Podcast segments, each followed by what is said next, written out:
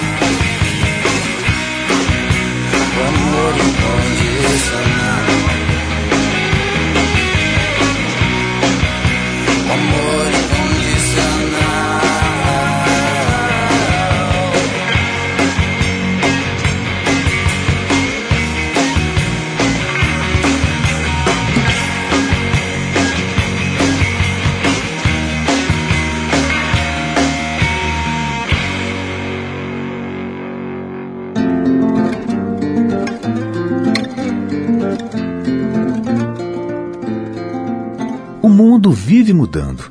E o banco que acompanha essas mudanças só poderia ser o mesmo que patrocina o Prêmio Trip Transformadores 2011, o Itaú. E o banco também criou o Itaú Cultural para valorizar a nossa cultura. São vários projetos de sucesso, entre eles a série Iconoclássicos, uma mostra de documentários sobre a obra de importantes artistas brasileiros contemporâneos. Os documentários estão em cartaz em várias cidades brasileiras. E sabe o que é melhor? É de graça.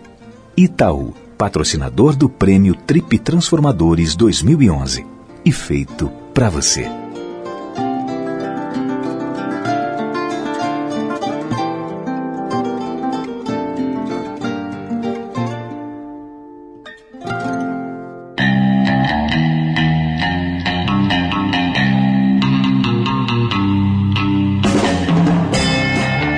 Acho que a Trip encontrou uma maneira, né? Eu acho que o prêmio Trip Transformadores, da mesma maneira que me inspira aqui, como que hoje eu saio daqui mais inspirado, eu acho que as outras pessoas que estavam aqui, as que, que têm acesso a todo esse processo, a todo esse movimento, se inspiram também. Eu acho que essa é uma, é uma forma. E realmente o primeiro passo é o mais importante. Depois você dá o primeiro, eu acho que a coisa flui naturalmente. Eu acredito muito que todo mundo nasceu para se doar e para. Eu acho que a gente veio aqui para ser útil, para servir. E a gente às vezes passa a vida sem descobrir essa vocação que é natural, acho que é inerente a todo mundo.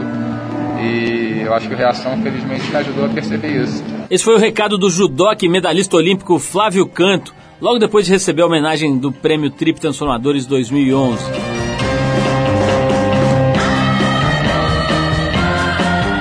Você fica agora com alguns trechos da entrevista que a gente fez recentemente, agora em setembro, com o estilista Ronaldo Fraga. O Ronaldo produz moda de primeiríssima qualidade e em vez de olhar para a Europa e para os tradicionais centros da moda mundial, ele resolveu usar como referência para o trabalho importantes ícones da cultura aqui do nosso país e resgatar o trabalho quase extinto dos artesãos por todo o Brasil. Ronaldo, que foi um dos homenageados esse ano do Trip Transformadores, é nosso entrevistado agora. Vamos lá. Ronaldo, eu imagino, cara, que você é de uma geração que ainda sofreu bastante preconceito com relação à moda, né, cara? Você, quando se definiu aí por esse caminho, eu não sei, eu espero que esteja certo aí as coisas que eu falei aqui. Teve algum erro? Porque às vezes o, o Alê se empolga aqui e erra nessas fichas de abertura e me põe em situação delicada. É isso mesmo? Você não teve nenhuma influência de família, avó que fazia não, moda? Não, não tive nada disso. a história com, com a moda, hum. é, bom, meus pais morreram muito cedo. Minha, meu pai morreu, tinha. Minha mãe morreu, tinha sete anos, meu pai eu tinha onze. E eram cinco irmãos em casa. Então nunca tive ninguém para poder corrigir meu dever de casa, assinar boletim, entendeu? Mas eu sempre fui muito Caxias. Tinha um lado bom, você podia fazer zona e ninguém ficava sabendo, ninguém reclamava. Cara, mais ou menos, era uma coisa, era uma sensação de sem mundo, sem ninguém, Vazio. sem dono, cara, que Sei. foi sofrido, entendeu? Entendi. Mas mas de repente me colocou de pé, eu sempre fui dono do meu nariz, entendeu? Sempre é, pude ter escolhido o caminho que eu quisesse. Os caminhos que eu trilhei, que eu caminhei, foram os caminhos escolhidos por mim, ponto. E eu sempre gostei de desenhar. Então, qualquer, como criança, eu, eu, eu tenho muito vivo o cheiro de uma caixa de lápis de cor. Até hoje eu adoro ganhar caixa de lápis de cor de presente. Sabe? Porque era muito. Hoje não, hoje é muito. Toda criança tem essas caixas de 300 lápis, mas era muito caro isso. Né? E na adolescência, com essa história de, de, de, não ter grana e tal. Então eu procurava, corria atrás de cursos de desenho, contanto que fossem gratuitos. Uhum. E numa dessa, eu fiz curso de cartazista letrista, desenhar rosca de parafuso e tal. Uh, eu encontrei com uma vizinha e ela estava indo, esperando o ônibus, com uma pasta de desenho, que ela estava indo para um curso no Senac. E era um curso de figurinista, para desenhar moda. Quando eu vi aqueles desenhos, eu gostei demais daquilo. Eu falei, que desenho bonito essa história. Eu falei, ah, é o curso que eu estou fazendo e é gratuito. Eu fui atrás desse curso, né? E era uma coisa muito divertida, porque era um curso à noite, de dois meses. Metade da turma, ah, lembrando que ano que era isso, 84, uma época que se falasse, ó, no futuro teremos, o Brasil será o país com o maior número de escolas de moda do mundo. Iam rir na sua cara, porque não existia escola de moda nem em São Paulo. Né? Existiam esses cursos técnicos para aprender a costurar, modelar, essa história toda. Então, metade da turma era formada por senhorinhas, daquelas de cabelo lilás, que estavam ali para poder desenhar, aprender a desenhar para desenhar as costas do, da folha, do figurino que a madame chegava lá, arrancava a folha, ela tinha que bolar as costas, ela não sabia desenhar. e a outra metade formada por travestis, que estavam ali para aprender a desenhar fantasia de carnaval. E eu, um adolescente ali no meio, entendeu? E era ótima aquela, tal, aquela turma, porque as doninhas elas não desenhavam nada, mas elas levavam, cada dia era uma, uma que levava os quitutes da noite. Então era uma farra. E os travestis era uma farra de alegria na sala. Terminado esse curso, me ligaram do, do, do, do Senac. Falaram, olha, uh, eu tinha te dar nota maior, porque você sabe que desenhar rosca de parafuso e moda é a mesma coisa, né? Aí eles pegaram e falaram, olha, tem uma loja de tecidos procurando uma pessoa e tal, e me indicaram. Aí eu falei, mas o que, que eu vou fazer lá? Olha, você vai desenhar. E eu tenho que pagar alguma coisa para isso? Não, é um emprego. Então foi o primeiro emprego da minha vida, entendeu? Desenhista de moda. Aí eu falei assim, gente, eu vou desenhar o dia inteiro e ainda vou me pagar por isso. Né? Claro que não foi bem assim. Foi um pesadelo, né? Porque no, quando abriu a porta da loja, era uma loja no centrão de Belo Horizonte, tinha umas 30 mulheres com rolos de tecido debaixo do braço gorda, magra, alta, baixa, querendo a roupa pro enterro, querendo a roupa pro casamento, querendo a roupa pro batismo. E eu só sabia desenhar, eu não tinha vocabulário de moda. Né? Então o que, que eu fazia? Na hora do almoço eu nem almoçava. Eu ficava andando no centro, olhando ponto de ônibus, vitrine, olhava uma gola e falava, vou registrar, vou registrar. Olhava uma manga, vou registrar, vou registrar. E deve ter feito muitos Frankensteins. Aliás, há quem, há quem diga que ainda os faço. Mas o que, que eu aprendi com isso? Que não foi Londres que me ensinou, não foi a escola de Nova York que me ensinou. Foi ouvir voz de tecido. Sabe, até hoje eu lembro do desenrolado tafetá de seda pura no ar entendeu? Porque eu ficava aqui desenhando e os vendedores aqui faziam um barulho empapelado, né? Ou cheiro que um linho S120, que era um linho pesado que o Brasil exportava e que hoje é um tecido meio que em extinção, ao ser cortado, o cheiro do linho no ar, o cheiro do algodão. Né? Hoje, se eu conheço de composição de tecido pelo cheiro do tecido, foi dessa experiência na loja de tecidos. E uma outra coisa também que foi, eu acho que fundamental também para a minha formação e da, a minha marca no meu ofício, foi uh, o fascínio com as histórias do homem comum. Sabe? Porque nisso daí eu ouvia as histórias delas e eu ficava desenhando, começando com calma ali, meio que psicografando, que elas me dessem o um modelo que nem elas sabiam que elas queriam. Eu aprendi que a escolha da roupa é uma conquista amorosa. Uma conquista amorosa com o grupo, uma conquista amorosa com o outro, uma conquista amorosa com você mesmo e tal. Eu lembro quando eu vi aquela cena da Fernanda Montenegro escrevendo cartas lá no, no Central do Brasil, né, no meio da viagem com a menina, eu falei, lá, eu fazendo desenho na loja de tecidos. Era mais ou menos isso. Ronaldo, a impressão que dá, vendo a tua atuação, não só como criador de moda, mas como cidadão, é que o dinheiro no sentido raso da palavra não é uma prioridade para você. Apesar de você ganhar grana, ser respeitado, ser convidado para um monte de projetos. Seu nome virou mesmo uma espécie de aval para uma série de coisas que vão além da moda. A impressão que dá é que você não tem isso como prioridade. Estou certo ou estou completa e redondamente enganado? não, você está certo, você está certo. Eu acho que até pela minha, minha própria história, eu sempre me preparei para tudo que tudo desse errado. Né? Então o meu lema até é esse: tudo pode dar errado, inclusive nada. Entendeu? E eu tenho acertado pelo, pelo, pelo nada. E eu sempre habituei com a falta. Né?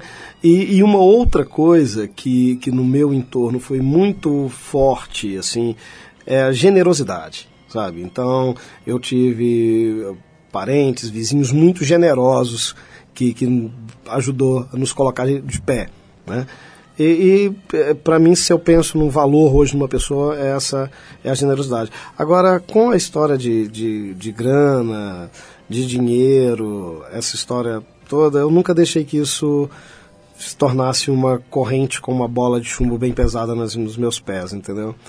Eu acho que, que a coisa tem, tem fluído bem, tem acontecido bem, mas isso não é, isso não vem na frente para mim de jeito nenhum, nunca veio. O que, que, é mais importante quando você pensa na tua carreira, quando você projeta os próximos anos? O que, que você persegue, Ronaldo? Olha, primeiro, o que me sustenta para eu continuar fazendo, é, eu não, eu espero nunca perder o brilho do olhar, a vontade de, de ir, a vontade de investigar, a vontade de transformar, sabe? É isso, é isso que me move no final de cada coleção, de cada projeto, eu termino tão esgotado que eu falo assim, ah, para que, que meus olhos vão brilhar de novo? Sabe? Para onde eu vou para poder me oxigenar novamente? Né? Eu acho até que esse, esse passeio por tantas histórias, tantos lugares do Brasil mesmo, é até uma forma de não perder esse brilho aí uh, do olhar. E outra coisa, uh, eu acho que essa palavra uh, entender a moda como esse vetor de, muito mais que um vetor de comunicação, mas um vetor de transformação. Uh, desde o início, eu me lembro que quando eu entrei para a escola, para a faculdade de, de, estilismo lá na, na, na UFMG, eu tive um professor que falou assim, olha, deixa eu falar, é tão difícil viver de moda no Brasil, é tão, mas naquela época, né? tão difícil ver moda no Brasil, ainda mais moda que fala de cultura. Então você está preparado para poder ralar bastante, né? Eu falei, ah, tá, então vou me preparar.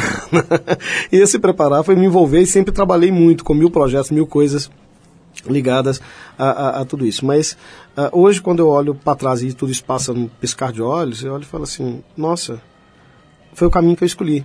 Sabe? E entender, eu sempre achei que o outro entendesse a moda como esse vetor de transformação a que eu me, a que eu me referia, e eu continuo achando, sabe? Então, agora que a moda é entendida como cultura pelo Ministério da Cultura, né, eu me lembro na primeira reunião, eu represento o setor lá no, na cadeira do conselho. Eu lembro que na primeira reunião que eu cheguei e que estavam ali pô, os medalhões da música, do cinema, da dança, todos os grandes vetores da cultura desse país e a cadeira de moda pela primeira vez ali com a plaquinha, né? Nossa, meu, foi cada olhada que eu levei, entendeu? Mas eu paro do princípio que todo mundo consegue entender essa interdisciplinaridade da moda e o seu poder de transformação. Então é isso que eu não quero perder, não.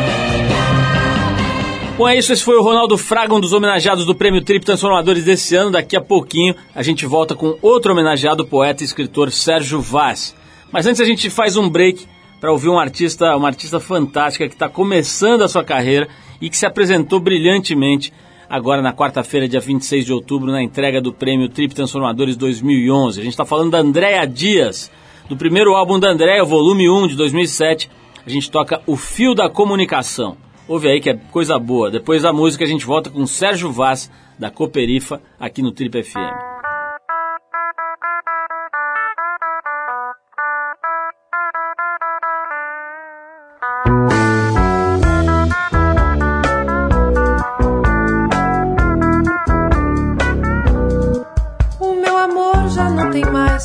A minha vida não suporta compostura. O meu amor já não tem mais tanta frescura. A minha vida não suporta compostura. E assimilando toda a situação, sigo tranquila com muita perturbação. Espero um dia não tomar nenhum Prozac e nem perder o fio da comunicação. aqui e nem perder o fio da comunicação. Na vadiagem glorifico ao meu rei.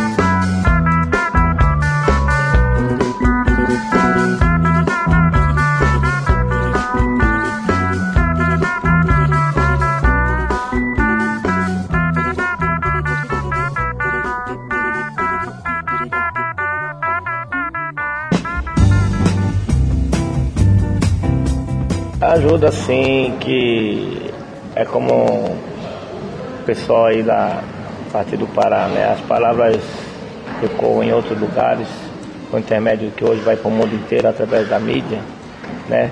De forma que está sendo plantado aquilo que a gente queria, que é o povo sentir que não precisa ter dinheiro para fazer algo pela, pela humanidade, mas sim um, o senso de ajudar o próximo do coração, sem querer reverter nada em troca, né? Esse foi o Nilson Garrido, ex-pugilista, ex-morador de rua e que promove a cidadania pelo esporte em academias que ele criou debaixo de viadutos na cidade de São Paulo.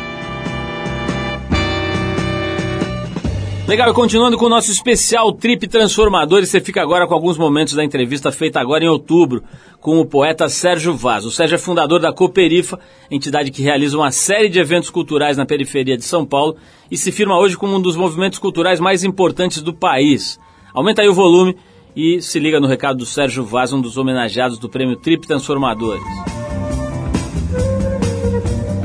Sérgio, eu falei aqui nessa introduçãozinha que eu fiz aqui para as pessoas se situarem que a Cooperifa, a Cooperifa é hoje um, um, dos movimentos mais importantes do Brasil. De fato, acho que é uma, uma espécie de uma célula né, que vai é, é, se expandindo, vai se multiplicando e o negócio começa a ficar muito forte. Né?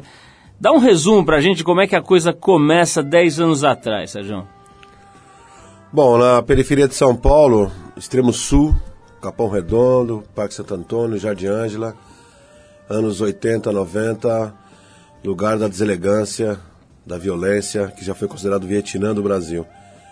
E o moleque que queria ser jogador de futebol e ao mesmo tempo tinha o estranhamento de gostar de literatura, de gostar de cinema. E havia esse conflito. Então eu sempre cresci pensando na nossa comunidade ter acesso a essas coisas. Não saberia como fazer, eu só sabia que tinha que ser feito. E aí o teatro não tem, a poesia não tem, a literatura não tem, o poder público não comparece. O único espaço público que o poder público deu foi o bar. E aí é aquela história de reclamar como sempre e agir como nunca. Então foi a hora que, eu pensei, pô, se é isso que eles deram, então é isso que nós vamos transformar. Então a ideia mesmo era transformar aquilo que a gente tinha é, em algo positivo. Então foi assim que surgiu a Cooperifa, na necessidade de, de espaços culturais, na necessidade de fazer arte, na, da sobrevivência da arte, que surgiu o Salão da Cooperifa. Sérgio, sobre esse negócio da referência, né, cara? Isso não, não, importa se é periferia, se é lugar rico, se é lugar central. O fato é que essa coisa da formação de opinião, da, da idolatria, da, da projeção, é um negócio muito importante para qualquer ser humano, né? Você toma como referência alguém que você acha que é legal, que chegou num ponto onde você gostaria de chegar. E, como eu estava dizendo, pelo menos o que se sabe, o que a gente consegue enxergar, é que até pouco tempo atrás, na periferia, quem dava as cartas no ponto, do ponto de vista de referência era o pessoal do tráfico, né?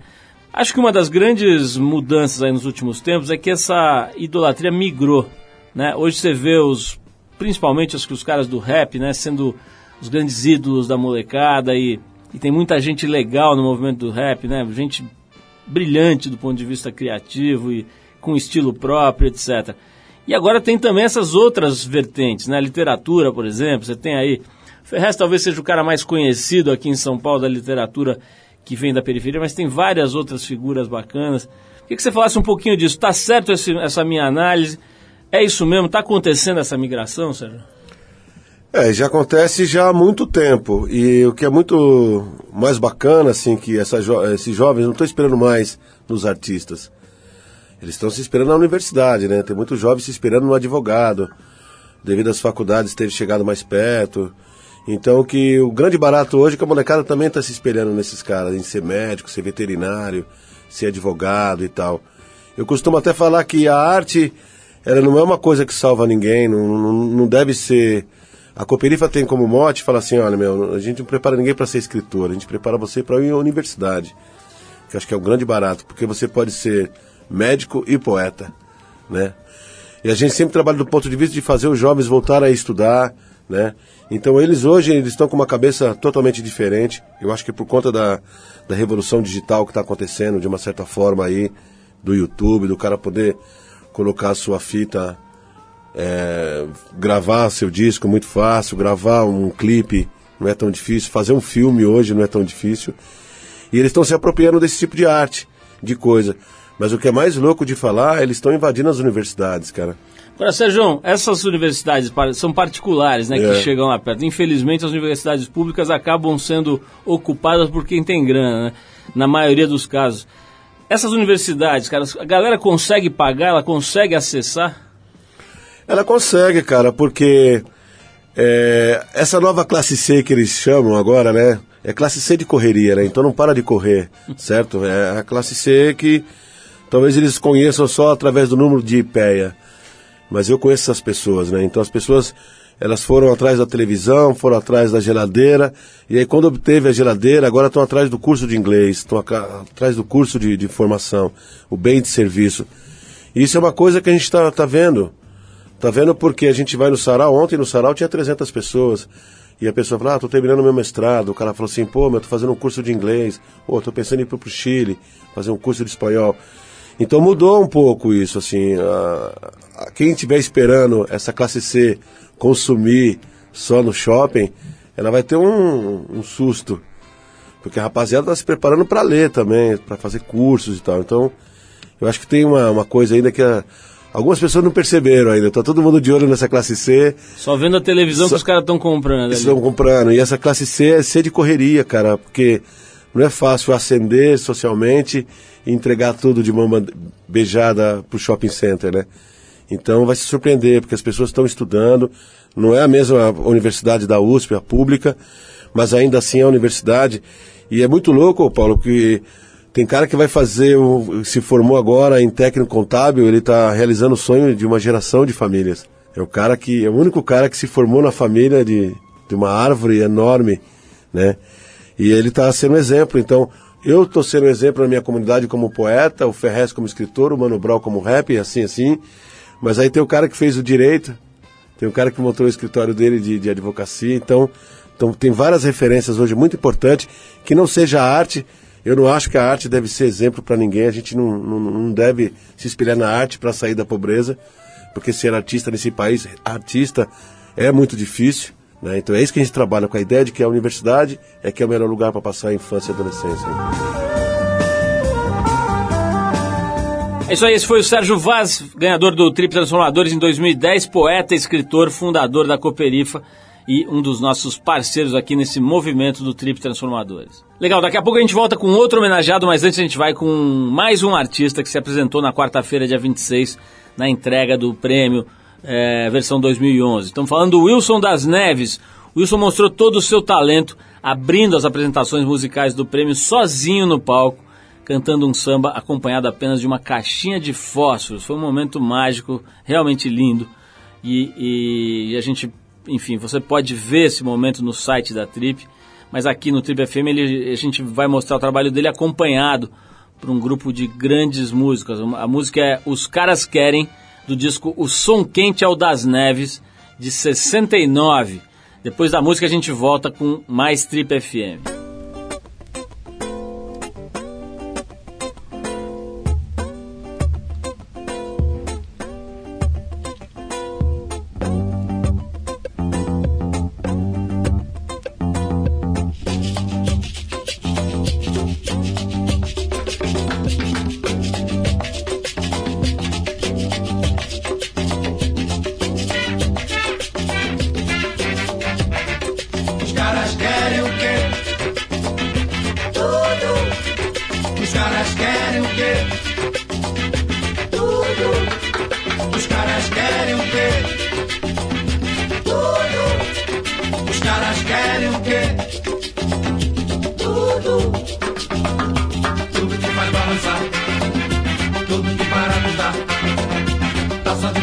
Ar.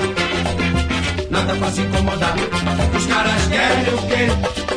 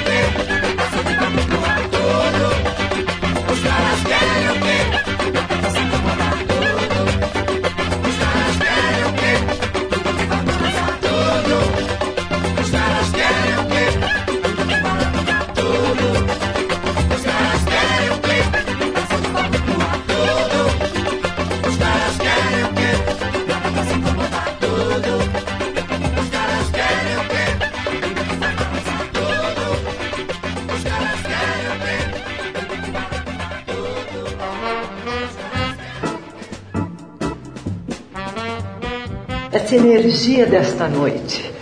Olha quantas pessoas importantes, sem tempo, né? Porque o tempo é um é uma dificuldade. Tempo é algo que você. Aqui eu estava observando quantas pessoas sem tempo se dedicando por um sentimento. Então isso é uma coisa muito séria. Então essa e isso ficou nessa na energia dessa noite. A gente sente a gente sente que as pessoas que aqui chegaram hoje, então esse prêmio ele tem algo muito, muito importante e especial para o nosso Brasil. Essa foi a Alcione de Albanese, presidente da ONG Amigos do Bem, que foi uma das homenageadas do Trip Transformadores, quinta edição. O mês de outubro foi um mês muito especial para nós aqui na Trip, além de da gente ter realizado a entrega do Trip Transformadores 2011. As revistas Trip e TPM foram indicadas ao Prêmio ESSO de jornalismo na categoria Criação Gráfica. E a Trip ainda concorre com duas matérias diferentes nessa mesma categoria. Como se não bastasse, a edição de outubro da revista, cujo tema é diversidade sexual, foi super bem recebida. A gente fica com uma sensa- sensação realmente de dever cumprido por estar contribuindo, ainda que de forma modesta, para o mundo se repensar. Essa edição especificamente aí da diversidade sexual tem sido alvo de muitas, muitos debates, muitas, muitos comentários positivos também, alguns comentários negativos, mas em proporção infinitamente menor aos cumprimentos que a gente tem recebido por ter, de fato, abordado um assunto fundamental que é a diversidade sexual, o respeito à diversidade sexual, o fim do preconceito e a criminalização da homofobia. Bom, falando em tudo isso, em outubro agora, pouco, pouco tempo atrás, a gente recebeu aqui no Trip FM uma figura muito adequada para falar de todos esses temas, o deputado federal Jean Willis. O Jean que é jornalista, professor e trabalha no Congresso para criar maneiras legais de punir o preconceito e também de garantir a igualdade dos direitos humanos entre todas as pessoas, independente da raça, do credo, da, da orientação sexual, seja o que for. Teve aqui com um papo muito interessante que a gente reproduz agora. É, vou mostrar alguns trechos aqui desse papo. Jean Willis, vamos lá. Ô, ô, Jean, tem uma questão aí que eu acho muito interessante abordar com você, que, como eu disse, está estudando o assunto preconceito, homossexualidade há décadas, que é o seguinte, é, eu sei que não existe consenso na ciência, se eu estiver enganado você vai me corrigir, mas eu queria saber o seguinte, na sua opinião, na sua vivência, na sua observação, a, a homossexualidade tem muito a ver com a genética ou tem mais a ver com a influência do meio, tem a ver com os dois? Qual é a tua opinião sobre esse assunto? Olha, tanto a homossexualidade quanto a heterossexualidade, é, como expressões da sexualidade humana, elas são fruto de uma relação íntima, quase indissociável entre natureza e cultura. Não só a homossexualidade. O curioso é que as pessoas sempre A se sexualidade. a né? sexualidade, as Perfeito. expressões da sexualidade, elas são Perfeito. resultado dessa relação íntima entre a natureza e a cultura. O curioso é que as pessoas tendem a sempre se questionar sobre a origem da homossexualidade como se fosse natural alguém nascer e ser heterossexual.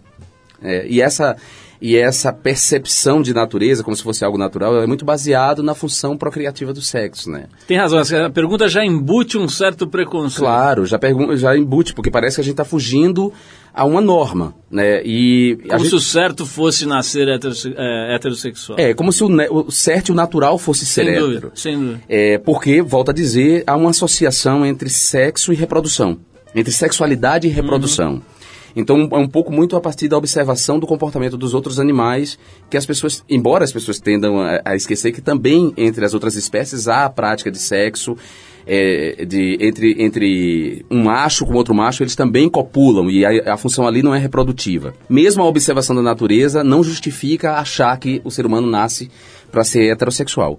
E nós, pelo que eu saiba, e aí eu vou, vou ter um papo do século XXI com você e com os ouvintes, até onde eu saiba, nós demos um salto evolutivo em relação às demais espécies. Nós produzimos para nós a cultura. Né? A cultura é uma especialização da natureza. Então, em se tratando de seres humanos, a gente não pode reduzir sexo à função procriativa, porque eu não reduzo a boca à função digestiva. A gente beija.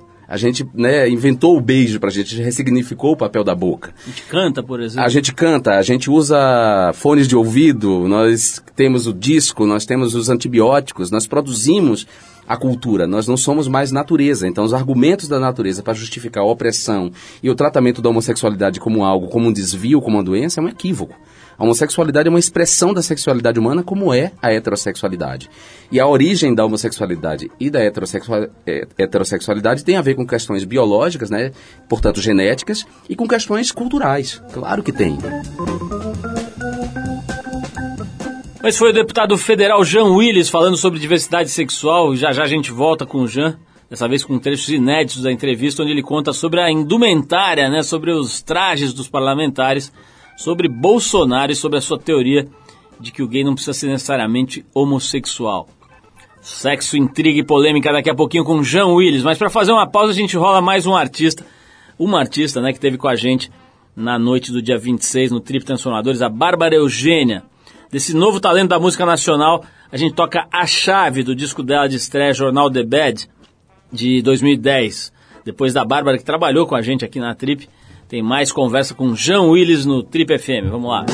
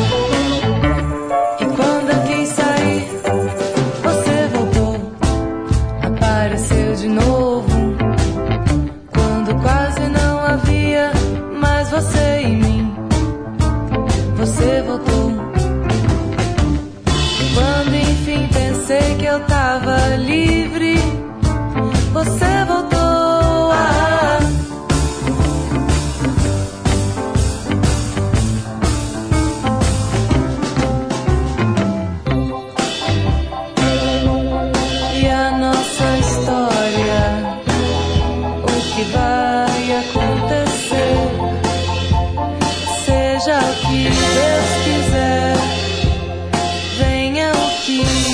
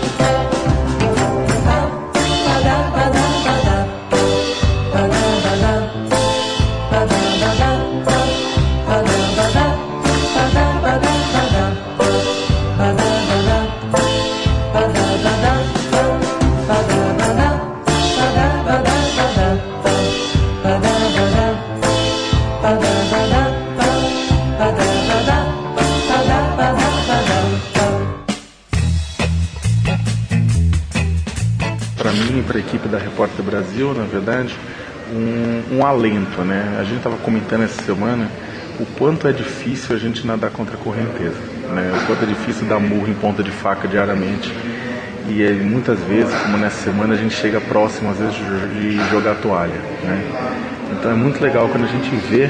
eh, A gente não faz, acho que ninguém na Repórter Brasil faz nada do que a gente faz por causa de busca de reconhecimento público, né? Mas é muito legal quando a gente vê o público, de ver nossos pares, de ver pessoas que a gente respeita, respeitando o nosso trabalho e apoiando esse trabalho, né? É uma lufada de ar fresco para que a gente possa continuar. Se cada um que está aqui, e são pessoas, não estou falando de qualquer uma, a plateia está cheia de multiplicadores, está cheia de formadores de opinião. Acho que se cada um levar de volta para casa um pouco do que a gente, que foi escolhido por vocês como transformadores, está propondo, né?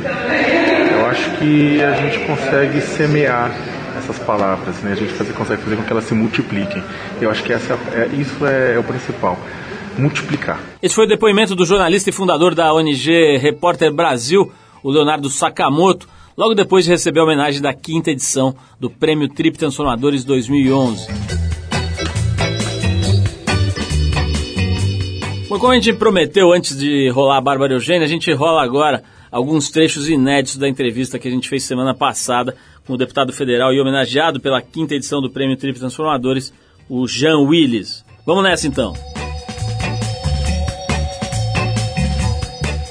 Ô Jean, falemos da indumentária dos parlamentares. Bicho, eu, olha, eu fui, eu já fui a Brasília algumas vezes, mas a minha, o meu choque se deu mais em âmbito municipal, cara. Eu fui uma vez na, na, na Câmara dos Vereadores aqui de São Paulo, eu fiquei impressionadíssimo com o que eu vi. Tinha um sujeito com um terno branco e um chinelo lá fazendo, fazendo uma sessão. Eu não tenho nenhum problema com, enfim, com, tava, acabei de falar de diversidade, eu quero mais é que as pessoas se vistam como elas acharem melhor. Mas tem uma coisa assim de um certo mau gosto ostensivo, né? E, e você e você tá lá, tá, é verdade que os caras precisavam de uma personal stylist ali ou não? Olha, eu acho que. Eu acho que muitos deles. Porque é, é um senso, falta um senso estético, né? Assim, também sou. Eu não sou a pessoa mais indicada, eu até me acho às vezes um pouco cafona. Mas. É, para falar da indumentária alheia. Mas eu acho que falta um senso estético em muitos deles, assim, muitos dos deputados. Alguns usam a gravata, sei lá, acima da barriga, é um horror. É, outros combinam calça jeans com, com um terno né, de, de seda. Enfim, tem, tem, tem lá os, os seus equívocos estéticos, assim, mas eu confesso que, que o que mais me incomoda não, são, não é nem o equívoco estético, assim, é o equívoco ético. Esse me incomoda mais, muitas Então, vezes. aproveitando que você deu a deixa aí, fale-me um pouco do pequeno Bolsonaro. Jean, parece que você teve um, alguns entreveros com essa avenca de pessoa. Como, como foram esses entreveros? Na verdade, eu, eu nu- nunca tive entrevero com ele, ele teve comigo, né? A, a partir, a partir do momento que ele ficou sabendo que eu fui eleito, ele já começou ataques públicos à minha pessoa. Ele e, o- e a prole dele, né? Porque ele tem uma prole que também ocupa outros cargos eletivos. Ele tem um filho vereador e um filho deputado estadual. Então ele faz da política as capitanias hereditárias. E todos eles eh, trabalham em uníssono, assim, trabalham com as mesmas questões. que É o endurecimento né, da, da polícia, a repressão aos movimentos sociais, o combate à legalização da maconha, todos eh, eh, são os temas dele. Aos direitos de homossexuais, de mulheres. Quando ele soube que eu estava eleito, ele já começou ataques. Quando eu comecei a minha atuação e, a- e o meu trabalho começou a aparecer e render frutos, isso incomodou bastante o Bolsonaro. E de modo que ele ocupa mais tempo em me atacar e se preocupar comigo do que eu com ele. Eu acho que o Bolsonaro é uma caricatura, eu não levo ele muito a sério, não. Acho que ele é uma caricatura de um sentimento, de um comportamento que está presente lá no Congresso Nacional. Muitos deputados pensam como o Bolsonaro, muitos senadores pensam como o Bolsonaro, agem como o Bolsonaro na surdina, é, mas não falam publicamente como ele fala. Ele virou a caricatura desse sentimento. E ele é um pouco utilizado por essa turma O de emblema, conservadores. É, ele é um pouco utilizado por essa turma de conservadores que não tem coragem de dizer publicamente o que ele diz e que usa, acaba é, é, é, é, é, fazendo dele um porta-voz indiretamente. Jean, quando você foi Páginas Negras, entrevistado pelas Páginas Negras da Trip em 2007, pelo jovem repórter, então jovem repórter, Bruno Torturra Nogueira, hoje um vetusto diretor de redação, é, você disse aqui que nem todo homossexual é gay. Que você quis dizer com essa frase? Explica isso pra gente. Porque essa é uma frase polêmica. Nem todo homossexual é gay, ou seja, é, a identidade gay. é, a identidade gay não necessariamente precisa da prática da homossexualidade. Existem homens que são gays. é, são gays porque partilham o território, vão às boates, porque gostam dos ícones da cultura gay, porque vivem a cultura gay. Vou dar um exemplo, Beckham, o jogador. Ele é gay. As pessoas criaram o termo metrosexual para não usar o termo gay, porque o termo gay está estigmatizado. Porque as pessoas acham que, que ser gay é transar com homem. E não é, na verdade. Na verdade, o Beckham é gay. É, como existem outros amigos meus que são, gostam de mulheres, ou seja, sexualmente eles desejam mulheres e que são mais femininos do que eu, mais afeminados do que eu, que são muito mais vaidosos do que eu, que sou gay assumido. É, que sou homossexual assumido. Então, é, a homossexualidade, ah, e já, já existem outros homens que praticaram ou eventualmente praticam homossexualidade e que não são gays. Vou dar um exemplo, o Paulo Coelho. Na biografia dele, corajosamente, ele contou que teve duas relações homossexuais passiva. E ainda foi mais corajoso ainda em dizer que não- ele não foi ativo na relação, ele foi passivo para concluir naquela relação homossexual que ele não era homossexual, ele não desejava outro homem. Mas pode, ele pode vir no futuro dizer que ele é gay, porque ele gosta dos gays, porque ele gosta de ir boate gay, porque ele gosta da Madonna, da Lady Gaga, porque ele lê Oscar Wilde, porque ele gosta do Robert Mapplethorpe, porque ele participa da cultura gay. Então a identidade, ela não está necessariamente atrelada à sexualidade, à prática sexual. Bom, a gente ouviu o deputado federal Jean Willis, um dos homenageados do Prêmio Trip Transformadores 2011, a quinta edição do prêmio. Como eu disse no começo do programa, hoje no Trip FM a gente tentou fazer um- uma espécie de apanhado, trazer um pouco desse universo do Trip Transformadores para vocês e também um pouco do ambiente da premiação, que sempre é um momento muito especial para nós, muito emocionante. Eu ainda convido vocês para conhecer mais sobre os homenageados, que são as verdadeiras estrelas desse evento lá no trip.com.br. Vai lá que tem um apanhado bem bacana de tudo que aconteceu lá. Bom, para fechar esse nosso especial Transformadores, a gente vai com mais um artista que teve uma atuação brilhante nessa noite do prêmio, que é o Luiz Melodia, um artista elegantíssimo, fez um trabalho impecável na noite do prêmio. A gente separou aqui a faixa Ébano. Vamos lá, Luiz Melodia.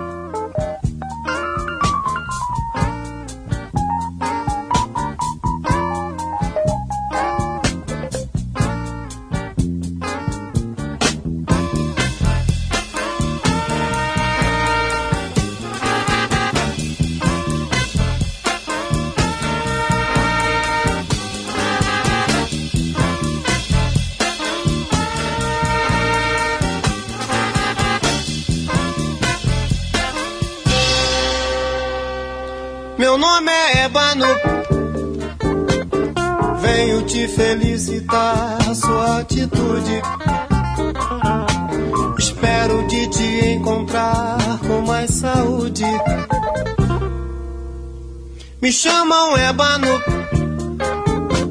O novo peregrino sábio dos enganos. Seu ato dura pouco tempo, se estragando. Eu grito ébano, o couro que me cobre a carne não tem planos. A sombra da neurose te persegue há quantos anos?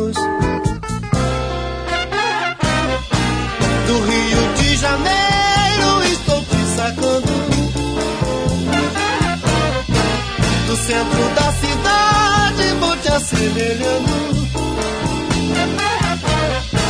Do núcleo do seu crânio, eu nós três manchando.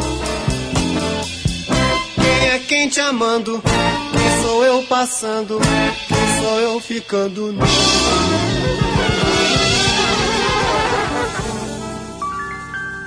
Meu nome é Ébano. Venho te felicitar sua atitude. Encontrar com mais saúde. Me chamam Ébano, o novo peregrino sábio dos enganos. Seu ato dura pouco tempo se tragando. Eu grito ébano,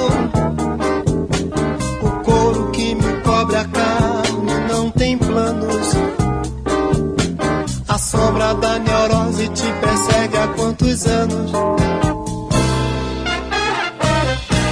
Do Rio de Janeiro estou te sacando. Do centro da cidade vou te assemelhando.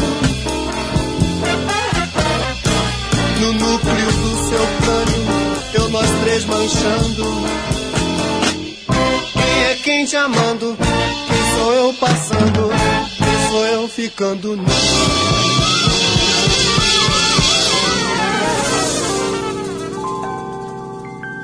Meu nome é Ébano. Eu venho te felicitar sua atitude.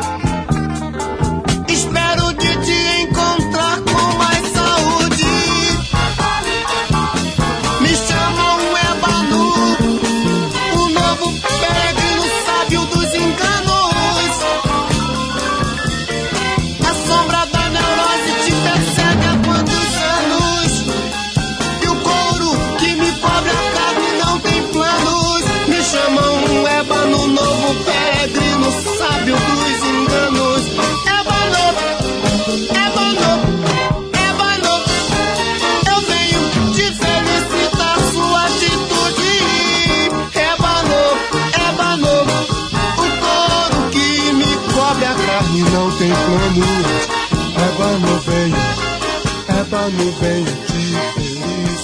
Couro come, Ébano.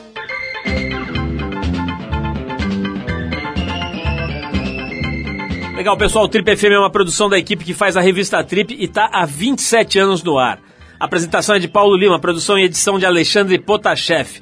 Para falar com a gente, você pode escrever para rádio@trip.com.br ou então pode adicionar a gente no Twitter. A gente está lá no arroba revista underline trip. Bom, para quem perdeu o programa de hoje, quer escutar de novo ou quer conhecer melhor o nosso trabalho, vai lá no trip.com.br. Lá você vai encontrar um arquivo com centenas de entrevistas feitas por aqui nos últimos 11 anos. E você vai poder baixar essas entrevistas para escutar a hora que quiser, onde quiser. Você também pode acessar esse arquivo pelo aplicativo da Trip para o iPhone. É só procurar lá na Apple Store, que ele é gratuito. Tem também o aplicativo para o iPad, tem um monte de coisa legal lá na Apple Store relacionada à Trip. Na semana que vem a gente volta nesse mesmo horário com mais um Trip FM para você. Abração para todo mundo e até a próxima.